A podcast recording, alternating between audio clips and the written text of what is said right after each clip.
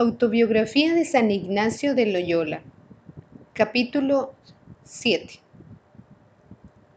Llegado a Salamanca, estando haciendo oración en una iglesia, le conoció una devota que era de la compañía, porque los cuatro compañeros que habían días que allí estaban, y le preguntó por su nombre, y así lo llevó a la posada de los compañeros. Cuando en Alcalá dieron sentencia de que vistiesen como estudiantes, dijo el peregrino, Cuando nos mandéis teñir los vestes, lo habemos hecho, mas ahora esto no lo podemos hacer porque no tenemos con qué comprarlas. Y así el mismo vicario les ha proveído de vestiduras y bonetes, y todo lo demás de estudiantes.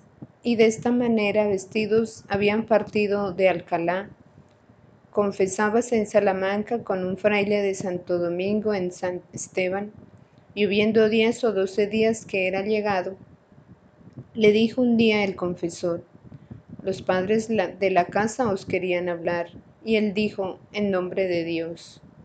Pues dijo el confesor, será bueno que os vengáis acá a comer el domingo, mas de una cosa os aviso, que ellos querrán saber de vos muchas cosas y así el domingo vino con Calisto, y después de comer el soprior, de en absencia del prior, con el confesor, y creo yo con otro fraile, se fueron con ellos a una capilla. Y el sorprior con buena afabilidad empezó a decir cuán buenas nuevas tenía en su vida y costumbres, que andaban predicando a la fe apostólica, y que holgarían de saber de estas cosas más particularmente y así comenzó a preguntar qué es lo que había estudiado.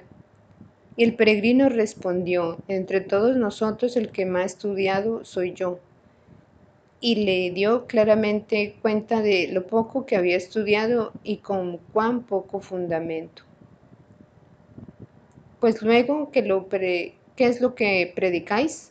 Nosotros, dice el peregrino, no predicamos, sino con algunos familiarmente hablamos cosas de Dios como después de comer con algunas personas que nos llaman. Mas, dice el fraile, ¿de qué cosas de Dios habláis?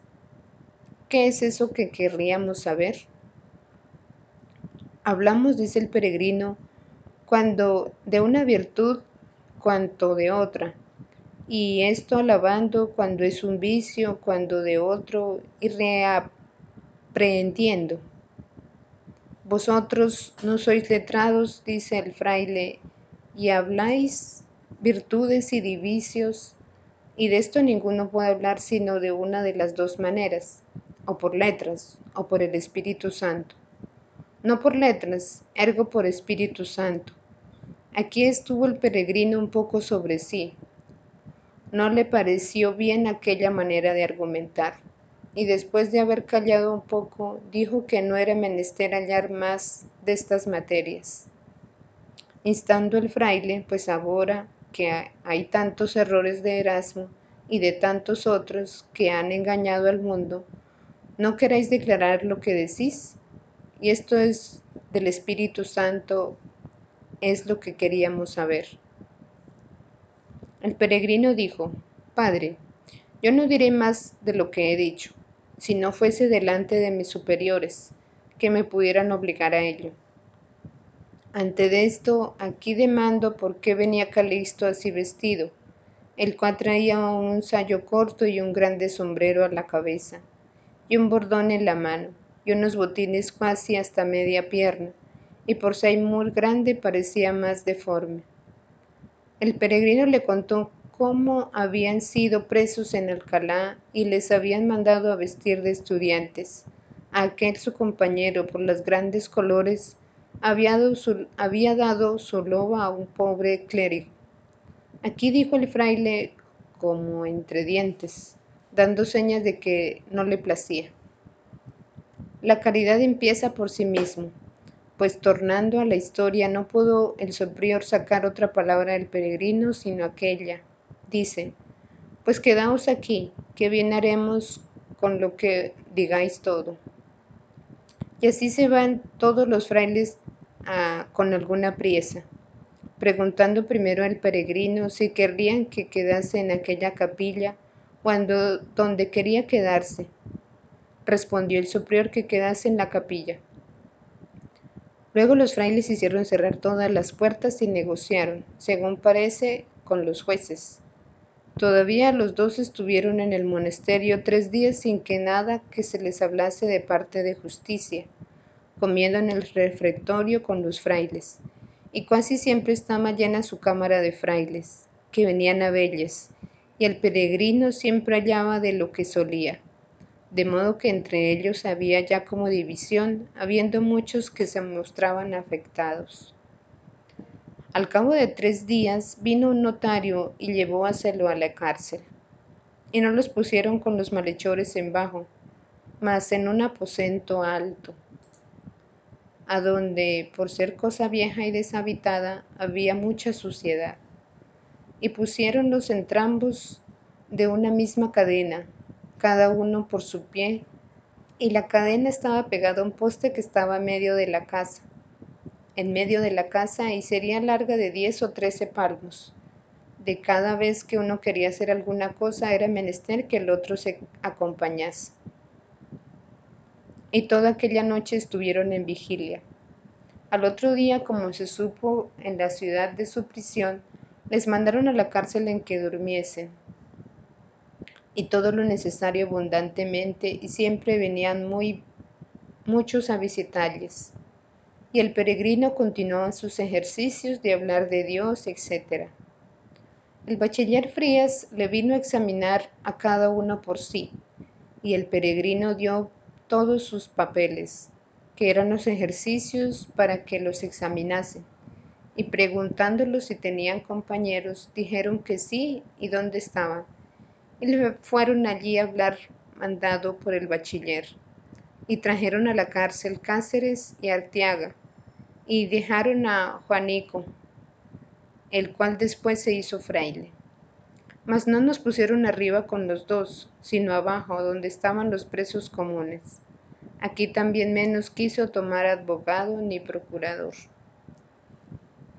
y algunos días después fue llamado delante de cuatro jueces, los tres doctores, San Isidoro, Parabinas y Frías, y el cuarto el bachiller Frías, que ya todos habían visto los ejercicios. Y aquí le preguntaron muchas cosas, no solo de los ejercicios, mas de teología, verbigracia, de la Trinidad y del sacramento, como entendía estos artículos. Y él hizo su prefacción primero, y todavía, mandado por los jueces, dijo de tal manera que no tuvieran que reprenderle. El bachiller Frías, en que estas cosas había mostrado siempre más que los otros, le preguntó también un caso de cánones, y a todos fue obligado a responder, diciendo siempre primero que él no sabía lo que decían los doctores sobre aquellas cosas. Después le mandaron que declarase el primer mandamiento de la manera que solía declarar. Él se puso a hacerlo y detúvose tanto y dijo tantas cosas sobre el primer mandamiento que no detuvo gana de mandarles más. Ante esto, cuando hablaban de los ejercicios, insistieron mucho en uno solo punto, que estaban en ellos al principio, de cuando el pensamiento es pecado venial y cuando es mortal. Y la cosa era porque, sin ser el letrado, determinaba aquello y respondía si esto es verdad o no. Allá lo determinad, y si no es verdad, condenadlo. Y al fin de ellos, sin condenar nada, se partieron. Entre muchos que venían hallarle a la cárcel vino una vez don Francisco de Mendoza, que ahora se dice cardenal de Burgos, y vino con el bachiller Frías. Preguntándole familiarmente cómo se hallaba en la prisión y si le pesaba de estar preso, le respondió. Yo respondí, responderé lo que respondí hoy a una señora, que decía palabras de compasión por verme preso. Yo le dije, en esto mostráis que no deseáis de estar preso, presa por amor de Dios, que tanto mal os parece que es la prisión. Pues yo os digo que no hay tantos grillos ni cadenas en Salamanca, en Salamanca que no deseo más por amor de Dios. Acaeció en este tiempo que los presos de la cárcel huyeron todos, y los dos compañeros que estaban con ellos no huyeron. Y cuando en la mañana fueron hallados con las puertas abiertas y ellos solos, sin ninguno, dio de esto mucha edificación a todos, y hizo mucho rumor por la ciudad. Y así luego les dieron todo un palacio que estaba junto allí por prisión. Y a los veintidós días que estaban presos le llamaron a ir la sentencia, la cual era que no se hallaba ningún error ni en vida ni en doctrina, y que así podrían hacer como antes hacían, enseñando la doctrina y hablando de cosas de Dios, con tanto que nunca definiesen esto es pecado mortal o esto es pecado venial, si no fuesen pasados cuatro años, que hubiesen más estudiado. Leída la sentencia, los jueces mostraron mucho amor con que querían que fuese aceptada. El peregrino dijo que él haría todo lo que la sentencia mandaba, mas que no lo aceptaría, pues, sin condenarle ninguna cosa. Le cerraban la boca para que no ayudase a los prójimos en lo que pudiese, por mucho que insistió el doctor Frías, que se demostraba muy afectado. El peregrino no dijo más, sino que, en cuanto estuviese en la jurisdicción de Salamanca, haría lo que se le mandaba. Luego fueron sacados de la cárcel y él empezó a encomendar a Dios y a empezar a, a pensar lo que debía de hacer. Y hallaba dificultad grande de estar en Salamanca, porque para aprovechar las ánimas le parecía tener cerrada la puerta con esta prohibición de no definir de pecado mortal y de venial y así se determinó de ir a París a estudiar. Cuando el peregrino en Barcelona consultaba si estudiaría y cuánto, toda su cosa era así, después que hubiese estudiado.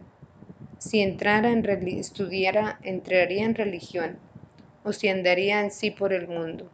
Y cuando le viniesen pensamientos de entrar en religión, luego le venía el deseo de entrar en una estrata, estragada y poco reformada, habiendo de entrar en religión para poder padecer en ella, y también pensando que quizás Dios le ayudaría a ellos, y dábale Dios una grande confianza que sufriría bien todas las afrentas e injurias que le hiciesen, pues como en este tiempo de la prisión en Salamanca, a él no le faltasen los mismos deseos que tenía de aprovechar a las ánimas, y por tal efecto estudiar primero y adjuntar algunos del mismo propósito y conversar, conservar los que tenía, determinado de ir para París. Cortéose con ellos, concertóse con ellos que ellos esperasen por allí y que él iría para poder ver si podría hallar modo para que ellos pudiesen estudiar. Muchas personas principales les hicieron grandes instancias que no se fuesen, mas nunca lo pudieron acabar con él. Antes quince o veinte días después de haber salido de la prisión, se partió solo, llevando algunos libros de una, en un asnillo. Y llegado a Barcelona, todos los que le conocían le desahuciaron la pasada a Francia, por las grandes guerras que había, contándole ejemplos muy particulares, hasta decirle que en asadores metían los españoles, mas nunca tuvo ningún modo, de ningún modo, de temor.